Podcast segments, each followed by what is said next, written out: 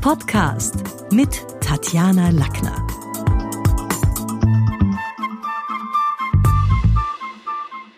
Im heutigen Podcast geht es um die Frage, hat jeder ein rhetorisches Talent? Schließlich haben wir alle als Kinder reden gelernt. Diese Grundfähigkeit wurde von manchen sogar so perfektioniert und entwickelt, dass die daraus einen Beruf gemacht haben. Professionelle Sprecher oder auch Moderatoren und Schauspieler haben genauso wie wir als Kinder ihre ersten Worte geformt und dennoch verfügen sie heute über eine Fähigkeit, die anderen fehlt. Dann gibt's natürlich da immer so ein Gemauschel in den Branchen, dass ein Schauspieler kein Sprecher ist. Sprecher wollen natürlich nicht Moderatoren sein, weil ein Moderator kann eben reden. Ein Sprecher, ein Moderator könnte jetzt nicht unbedingt eine Sendung wie Ö1 oder wie das Universum sprechen. Ein Sprecher dafür schon moderieren. Also da gibt's dann schon auch so Hahnenkämpfe. Aber reden haben wir alle gelernt. Und nach mittlerweile mehr als 25 Jahren als Kommunikationsexpertin und mehr als 99.000 Einzeltrainings in unserem Haus weiß ich definitiv, dass jeder Mensch ein rhetorisches Talent besitzt. Drei relevante Fragen gibt's allerdings, nämlich worin ist der Mensch talentiert? Wo ist das rhetorische Talent? Liegt es eher im Kontern, im Argumentieren, im Präsentieren? Wo ist es? Die wichtigere Frage noch, wird's jemals entdeckt? Denn nicht, nicht jeder findet sein Talent. Und eine wichtige Frage auch ist die dritte, nämlich, was macht man dann damit?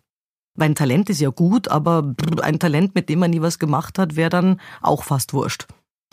Die wenigsten Menschen finden nämlich in diesem Leben heraus, was sie in der Kommunikation richtig gut können. Stattdessen konzentriert sich fast jeder Zweite, auch in Schulungen, auf seine Schwächen. Alle wollen irgendwie was beackern, was ja auch okay ist, aber ha, manchmal denke ich mir, du hättest ganz woanders ein Talent. Ich kann mich zum Beispiel vor einem Jahr an eine Kundin erinnern, die Frau Dr. S., die massiv von Lampenfieber geplagt wurde und trotz ihrer international anerkannten Expertise schon im kleinsten Meetingraum Panik bekam. Also sie wurde damals zu mir empfohlen und hat mir sehr anschaulich erzählt von ihrer Angst und den damit verbundenen Symptomen, und ich war eigentlich ganz fasziniert von ihrer Art zu sprechen und konnte mir im ersten Moment gar nicht vorstellen, dass es dann, wenn es um die Bewertung geht und man da in der Mitte steht oder draußen steht, auch oft nur vor drei, vier Menschen, dass es dann mit so viel Redeangst abgeht. Und damit ich grundsätzlich mit meinen Kunden äh, an einem Thema Arbeit, gibt's immer zuerst eine Erstanalyse, wo ich sehr akkurat ein Diagnoseblatt ausfülle, wo der Rededuktus ausgewertet wird, die individuellen Fähigkeiten beleuchtet werden, so eine Stimm- und Bedarfsanalyse gemacht wird, ein Sprachmusterprofil und auch die Rhetorik angeschaut wird im Sinne von Wortschatz, Wortwahl und Co. Und danach liegen die Lernfelder, aber auch die persönlichen Talente klar auf dem Tisch. Und damals ist mir natürlich nicht entgangen, wie gut und bildhaft diese sympathische Wissenschaftlerin ihre Schilderungen ausgeschmückt hat. Also ihr ist es schon nach den ersten Sätzen wirklich gelungen, dass dass sogar ich mich beklommen gefühlt habe von ihren Ausführungen über die körperlichen Zustände ihrer Redeangst mit trockenem Mund und, und weichen Knien und Herzrasen. Und ich habe damals auf mein Diagnoseblatt geschrieben, Frau Dr. S. hat einen sanften Hang zu Übertreibungen, weil es war schon ordentlich ausgeschmückt, und eine gute Anlage für gelungene sprachliche Wortbilder, und zudem wählt sie ihre Worte auch mit Bedacht. Ihre Erzählsprache ist gewitzt, flüssig und von angenehmer Vokalisation und abgesehen von sprechtechnischen Verbesserungen und einer klaren stimmmodulatorischen Verfeinerung liegt ihr rhetorisches Talent im assoziativen Denken, konkret in ihrer bildhaft narrativen Erzählweise.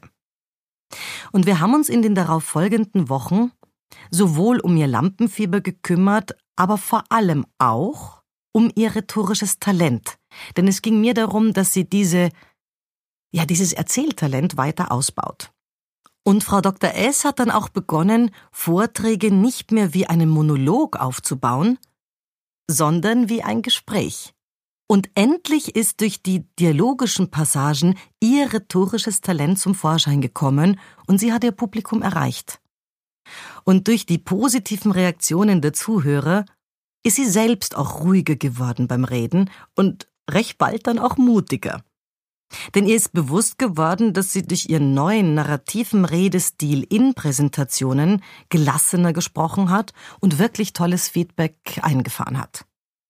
Also obwohl sie heute Vorträge immer noch mit Respekt betrachtet, empfindet sie zumindest Freude an ihrer Persönlichkeitsentfaltung und meldet sich sogar ja freiwillig, wenn es darum geht, auch mal einen Vortrag zu übernehmen, was wichtig ist fürs Eigenmarketing, um aufzuzeigen, um gesehen zu werden. Und was ich cool fand, ist, sie hat vor ein paar Wochen sich also aufgebucht und und und fürs Business Rhetorik Diplom angemeldet. Das ist bei uns so eine Ausbildung, die man machen kann. Also daran war in der ersten Stunde definitiv noch nicht zu denken. Und das ist was, was mir immer wieder in den letzten Jahren so gegangen ist. Immer wieder habe ich in den letzten Jahrzehnten Menschen erlebt, die rhetorisch talentiert waren und es selber gar nicht gewusst haben. Der eine ist vielleicht schlagfertig, obwohl er nicht der ganz große Redner ist. Der andere kann gut aktiv zuhören, während der Rest am Tisch schnattert. Das Fazit ist also, wer sein rhetorisches Talent aufspürt und noch dazu moderne Kommunikationstools tankt, der hat für die Kommunikation gesprochen, im Lotto gewonnen. Das war's für heute. Besuchen Sie mich doch in der Schule des Sprechens in Wien. Auf Facebook, LinkedIn, Xing, unter sprechen.com oder auf meinem Blog sprechen.com/blog.